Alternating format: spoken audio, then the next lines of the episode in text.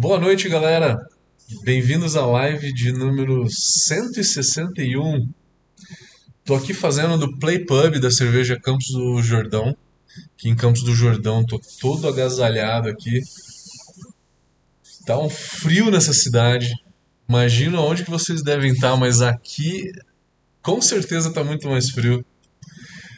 Tô aqui do lado da cozinha onde que eu acabei de fazer um sip, né? Então, aqui a gente tem uma bibloca de 250 litros. Acabei de sipar aqui, acabei de colocar fruta. Vai sair uma Red Ale com frutas vermelhas. Vai sair uma Bock aqui pro inverno. E vai sair também uma Sour de pitaia com maracujá. Colocamos 100 litros de 100 quilos de fruta hoje na Sour e 20 na Red Ale. Foi a tarde inteira, foram umas 5 horas mais ou menos picotando o saquinho, né? Saquinho pequenininho, algumas frutas vierem em pacotinho de 100 gramas. Imagina o trampo, imagina o trabalho de ficar picotando, coloca num balde, depois abre o fermentador em cima para conseguir colocar em cima. Alguns vieram uns pacotinhos um pouquinho maior, de um quilo mais ou menos, meio quilo. Mas foi um trabalhinho. Tá tudo limpo aqui já, maravilha. Me sujei inteiro de pitaia. Deixa tudo roxo, camiseta roxa, mão roxa. Meu Deus. Voltando então na nossa série de estilos, vamos falar hoje de um estilo chamado Australian Sparkling Ale.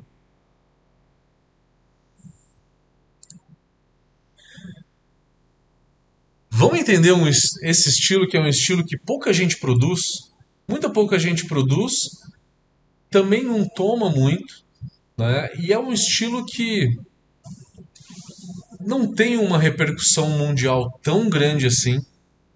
É quase que um estilo meio que regional, um estilo histórico.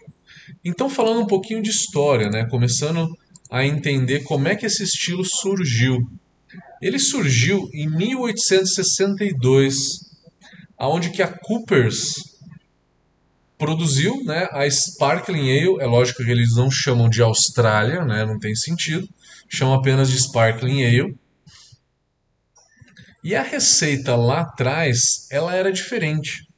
Ela, ela era, ah, de alguma forma, um pouco mais escura. Usava até um pouco mais de malte torrado. Então, historicamente, essa cerveja ela podia ter uma coloração um pouquinho mais escura, uma coloração um pouco marrom. Algumas cervejarias fizeram uma cerveja um pouco mais escura, mas de um tempo para cá acabou mudando muito isso e acabou é, se tornando uma cerveja mais clara, uma cerveja mais clara, uma cerveja é, de mais fácil drinkability que, o, que de um tempo para cá ela acabou se tornando é, uma cerveja sem muita importância, mas lá, há 150 anos atrás, essa cerveja ela tinha uma importância, por quê? Vamos entender como é que era a Austrália, a cerveja na Austrália, nessa época em que esse estilo surgiu. 1840, 1850. O mundo vivia as cervejas inglesas nessa época. Era o auge das cervejarias de Burton-on-Trent, que foi a principal capital cervejeira do mundo. É uma cidade no meio da Inglaterra onde que tem uma água extremamente dura, com muito calcário, então dá, dá muito cálcio na água e muito sulfato. O cálcio ele é para processo e o sulfato ele realça o amargor. Então se fazia muita IPA, muita Pale Ale na época. Dizem que é um dos locais onde surgiu a IPA. Foi é, da cidade de Burton-on-Trent. Foram um dos primeiros a fazer. E essas cervejas elas eram realmente exportadas para os Estados Unidos e para a Austrália. Ela era muito exportada nessa época. Estamos falando do século XIX, 1840, 1850 até 1900 e alguma coisinha, um pouquinho antes das guerras, né? É, você tinha o auge todo da cidade Burton-on-Trent, que era a capital cervejeira do mundo. E essa cerveja, então, ela ia para a Austrália, chegava lá a Pale Ale e chegava a IPA. A Pale Ale já era uma cerveja mais lupulada, e a IPA também mais lupulada ainda, né? Porque se adicionava mais lúpulo, aquela história toda das viagens às Índias. E aí os australianos eles queriam uma versão mais light, mais session. A Pale Ale ela é uma cerveja com uma coloração mais amber, então ela é um pouco mais adocicada e tem uma lupulagem média, média alta. Eles queriam uma cerveja com um drinkability maior. Então daí eles acabaram inventando um estilo claro com uma lupulagem mais baixa.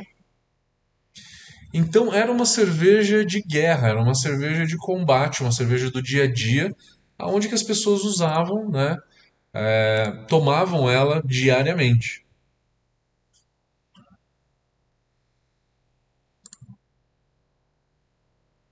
Então, é, vamos falar das características da cerveja. Ela de álcool, ela tem de 4,5 a 6% de álcool.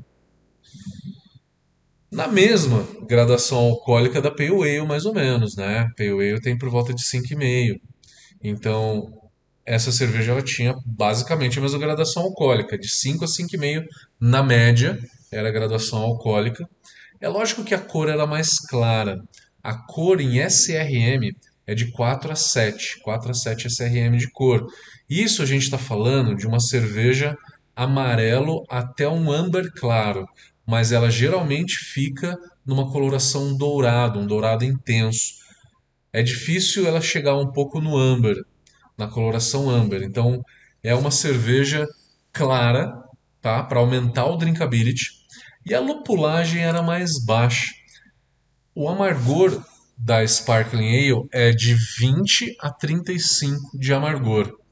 E o nome Sparkling Ale é por conta da carbonatação alta a muito alta. É uma cerveja que tem uma carbonatação um pouco mais alta.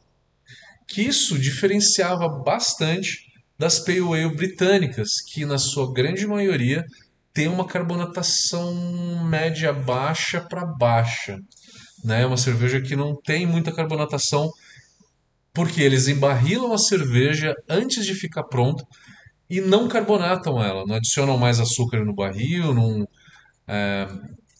nem pressão de CO2, ele simplesmente no final da fermentação vai lá e coloca a cerveja no barril.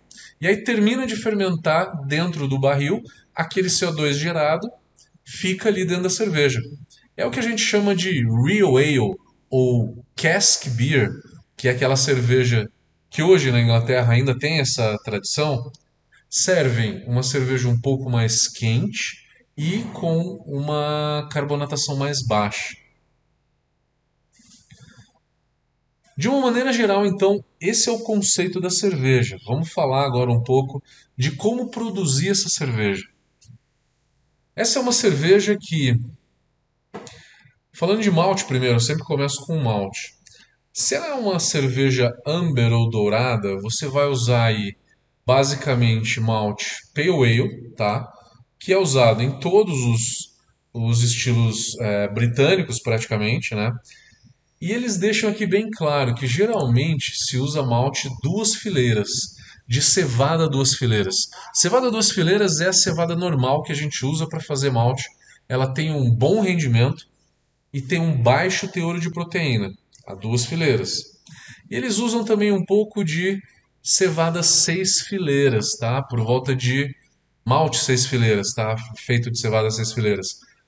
Que eles dizem que por volta de 20 a 30% desse malte seis fileiras por conta da quantidade de proteínas. Ela é uma, ela é uma cevada um pouco mais proteica, então acaba dando um pouco mais de corpo e acaba realçando um pouco mais do sabor de malte. E também é, se aceita uma quantidade de açúcar aí por volta de 10, 15 até 25% que eles é, definem como uma quantidade boa de açúcar para essa cerveja. Então, o açúcar não é necessário, não é 100% necessário, mas algumas cervejarias fazem. Quando você usa açúcar, você acaba deixando o corpo dela mais leve, fica uma cerveja um pouco mais leve, fácil de tomar. Reduz o dulçor do malte, né? Porque na hora que eu jogo açúcar, esse açúcar ele vira 100% álcool, né? Então, a carga de malte é mais ou menos essa, tá? A base. E aí, se você quer fazer uma cerveja mais amber, usa um pouco de malte cristal, que é um malte caramelo, pode ser um cara red ou um equivalente, um pouquinho de cara hell, mas na sua maioria vai usar uma quantidade muito pequena de malte cristal, pode usar aí um cara hell, talvez uns 10 a 15% de cara hell para dar um pouquinho de cor dourada. Quer deixar ela um pouco mais amber, você vai usar um cara red ou até um cara munique para deixar ela um pouco mais intensa em cor, né? Então a base de malte dela é mais ou menos essa. Ela não tem uma complexidade de malte caramelo que as bitters pedem. A bitter pede, a red ale pede, é, que aí é uma quantidade maior de caramunique, né? Por volta de uns 10% de caramunique. Já a Sparkling Ale, não. A Sparkling Ale não tem essa complexidade de malte. Então vai ter um aroma aí de malte um pouquinho mais leve, é, remetendo aí a pão, né? É, um pouco de caramelo, biscoito, mel, é, mas não vai chegar fruta vermelha, fruta escura, que é uma coisa que pode ter da, do, do, malte, cara, do malte caramunique, por exemplo. Então, o malte é isso. A lupulagem. A lupulagem se aceita muito mais os lúpulos ingleses, tá? Então, é uma cerveja que se aceita mais o lúpulo inglês, terroso, herbáceo. Herbáceo a gente pode até usar um pouco de sas. Cascade até cabe aqui, tá? Não é aceito lúpulos florais, como um Mittelfru, como um Styrian Golding, por exemplo. São lúpulos muito leves, que não não são característicos da cerveja britânica, por exemplo. E como é um estilo? É um estilo australiano, mas é lógico que ele é inventado em cima dos conceitos né, britânicos, em cima da própria bitter. É uma derivação da bitter ou da pale ale britânica. Então é uma cerveja que usa a lupulagem britânica. E que lúpulo é esse? Variedades, né? Dica. De amargor, pode usar um Magnum, pode usar um Columbus também, tem meio que a, a mesma função. Mas o lúpulo inglês tradicional de amargor é o Target. O Target ele é o lúpulo que dá uh, um aspecto bem inglês assim, né? Que é um vegetal meio terroso com amadeirado. E final de fervura, podemos usar aí Fuggles, Goldings, Fuggle e Golding é uma dupla muito legal. Eu gosto muito do East Kent Goldings, que eu acho que é muito bacana. Ele é bem complexo sensorialmente. E o Challenger também eu já usei. Eu usei para algumas bitters que eu fiz e eu gostei bastante do Challenger. Então, pode fazer é, uma com Challenger também, fica bem bacana. Que quantidades? Você pode usar. É uma cerveja que não tem muito aroma de lúpulo. Tem um aroma de baixo a médio, médio alto. Então, você pode fazer uma adição de final de fervura. De final de fervura, acho que sim, de qualquer forma. Nos últimos 15 minutos. Você pode fazer uma adição a zero, que é para dar um pouco de aroma, ou não. Se você for fazer uma adição a zero, faz de uma ou duas gramas por litro a zero. E uma adição aí entre 10, 15 e 20 minutos, por volta aí de uma grama por litro, talvez um pouquinho menos, que é para dar um pouquinho mais de complexidade de sabor. Então, é mais ou menos essa lupulagem para uma Sparkling Ale. Não foge muito das bitters. A bitter ela tem uma lupulagem um pouquinho maior até. O amargor é lógico que ele tem que ser menor do que a bitter. Ele é menor porque ele é uma cerveja que tem um corpo menor. E para ter um drinkability, então, eles reduziram a, a lupulagem também, o amargor dessa cerveja. A carbonatação dela, ela é uma carbonatação alta, né? Ou muito alta. então não tem aquela carbonatação baixa das cervejas inglesas. Ela, a turbidez dela é uma turbidez baixa, geralmente uma cerveja limpa, ou pode ser, até ser brilhante, que é uma cerveja que você vê através do copo, né? Parece filtrada, tá? Um aspecto de filtrada, mas não é obrigatório. Pode ser uma cerveja apenas com decantação, tá? Os ingleses eles usam muito centrífuga. A centrífuga acaba deixando a cerveja com um aspecto bem interessante, bem limpa também.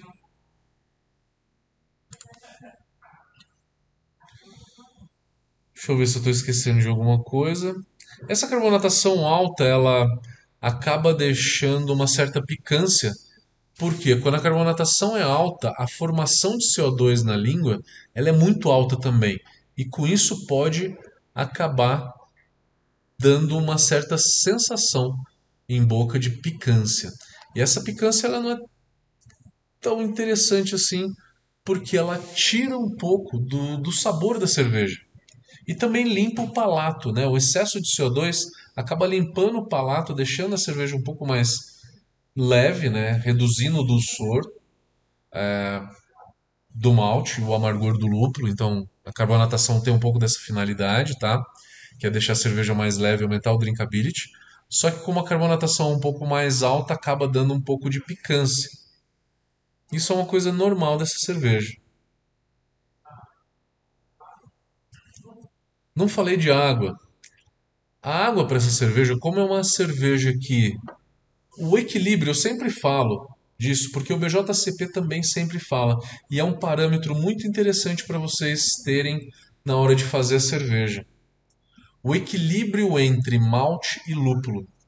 Nessa cerveja eles dizem que o equilíbrio entre malte e lúpulo ele pode ser igual ou pode ser ligeiramente mais lupulada. Tá? Nunca mais maltada, nunca mais maltada. Então ela é uma cerveja levemente lupulada, que puxa um pouquinho mais para o lúpulo. Falando de fermentação, aqui é muito importante também.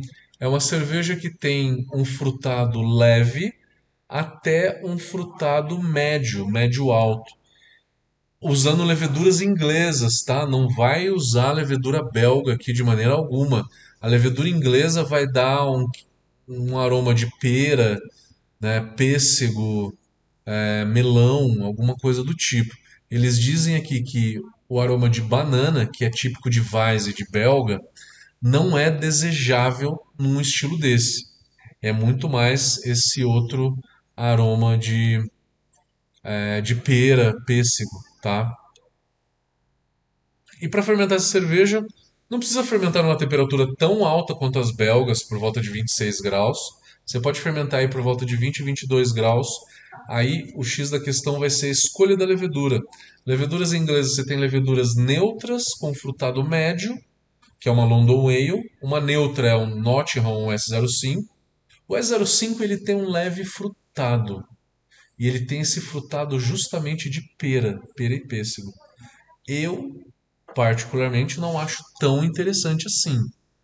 É, não gosto tanto do frutado do S05. Eu prefiro uma levedura mais neutra, como a Nottingham, ou uma levedura com um frutado mais equilibrado, mais saboroso, que é a London Ale. A London Ale para mim é muito melhor. S04 é muito frutada para os padrões ingleses, dando aromas aí de fruta escura, fruta vermelha. A Windsor da Lallemand também é uma levedura com é, um certo frutado, um frutado médio, médio alto também é interessante, tá? Deixa eu ver se eu esqueci alguma coisa.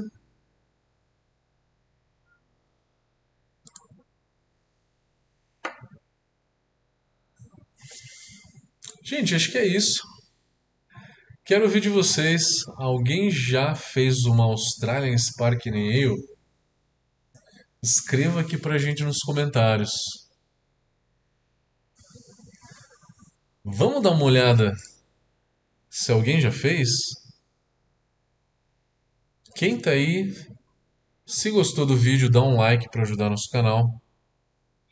Véspera de feriado, né, Hilton? Assistindo uma aula aí de Sparkling Ale. Valeu, obrigado pela presença. Obrigado, galerinha que tá sempre no YouTube aí.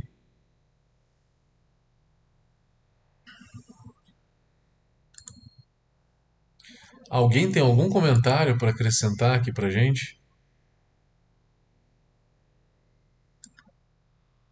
O que que vocês acham da Sparkling Ale? Já tomaram? Vão tomar? Já fizeram? Duvido que alguém fez. Eu confesso que eu nunca fiz.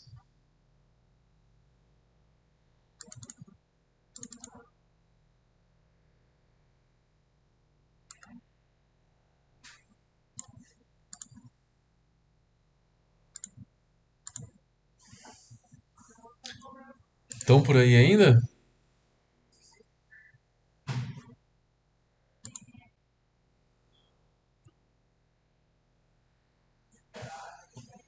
Nunca fez, José Roberto. Tá fazendo uma, uma head, né? Receita da Sinatra. Legal. Eu tô com uma head aqui no tanque, que eu acabei de jogar frutas vermelhas.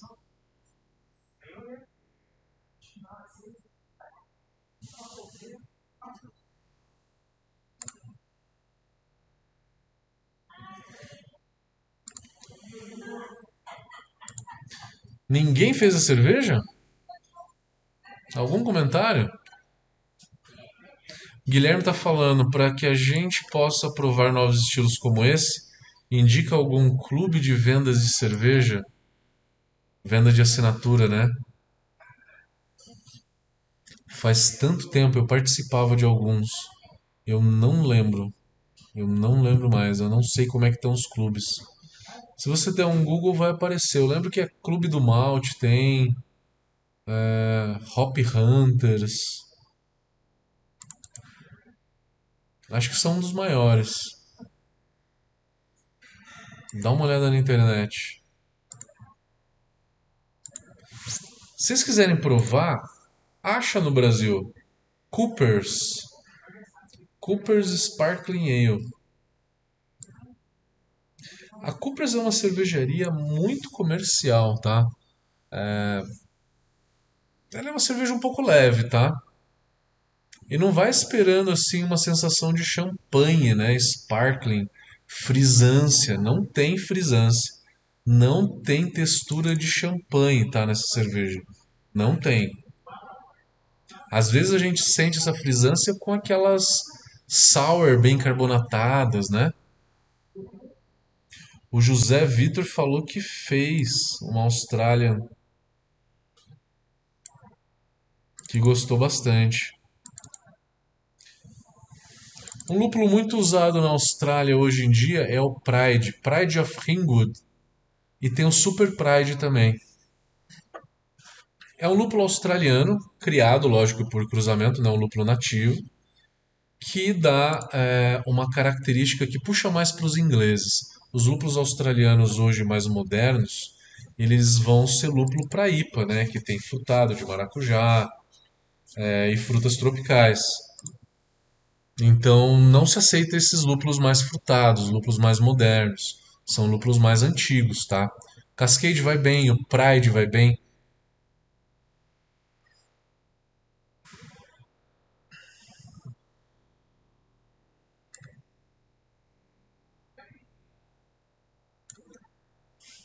Mais alguém fez? Conta pra gente. Ninguém.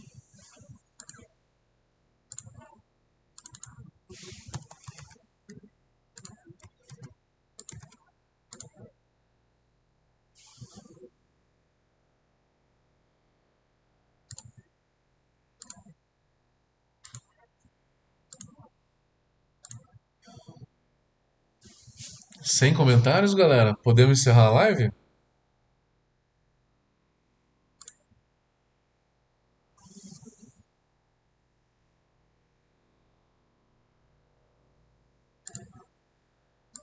Podemos encerrar? O José Roberto, similar a Coopers, não chega nada no Brasil, cara, de Sparkling Ale. Não chega. É a Coopers mesmo. Eu não lembro ter ido em alguma cervejaria artesanal e ter visto uma Sparkling Ale. Eu não lembro. Vocês já tomaram? Comenta aí com a gente. Vocês já tomaram? Vocês viram alguma cervejaria produzindo a Sparkling Ale? Alguém já tomou?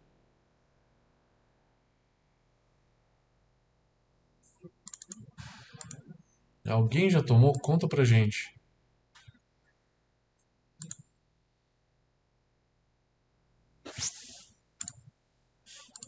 Eu nunca achei.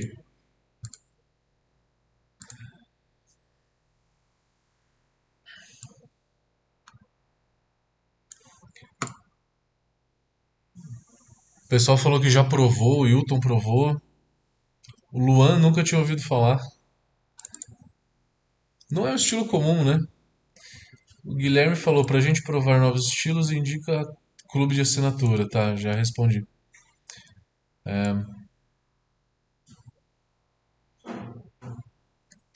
O José Vitor falou que usou o Southern Brewer. É um lúpulo, né, da Brava Terra. Eu não sei o perfil desse lúpulo. O Wilton tá perguntando o que que são as, ga- as garrafas atrás de mim. Isso daqui é um gin, um gin de hibisco com frutas vermelhas da Campos do Jordão, que tá esperando só o rótulo aqui para invasar. Eu não destilo, não sou eu que destilo não, mas tá aqui, eu não experimentei esse gin ainda. Tô louco pra pegar uma garrafa pra mim.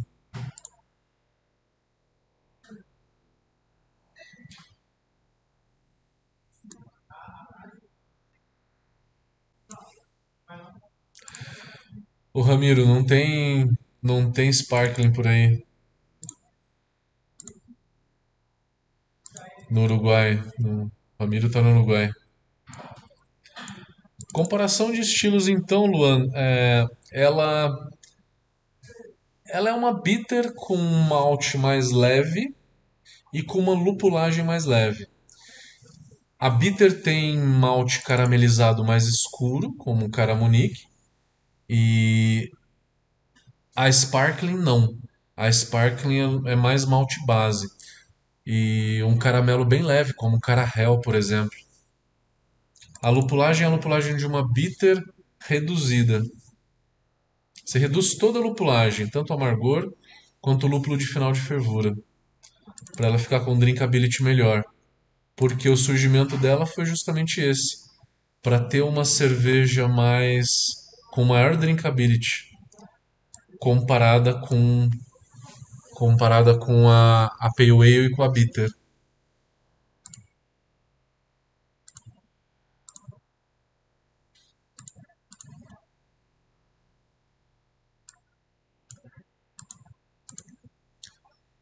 Terminamos, galera? Sem mais comentários? Vamos encerrando então por aqui? Vamos lá que é feriadão, vamos tomar uma cerveja hoje, galera. Beleza? Ah, semana que vem não tem live porque eu vou estar num evento. Eu vou estar num evento em Jundiaí e eu não vou conseguir fazer a live. Peço desculpas. Nos vemos então na outra semana. Aproveita o feriado, toma uma cerveja por mim, galera, e a gente se vê na outra semana ainda. Valeu, abração, até mais.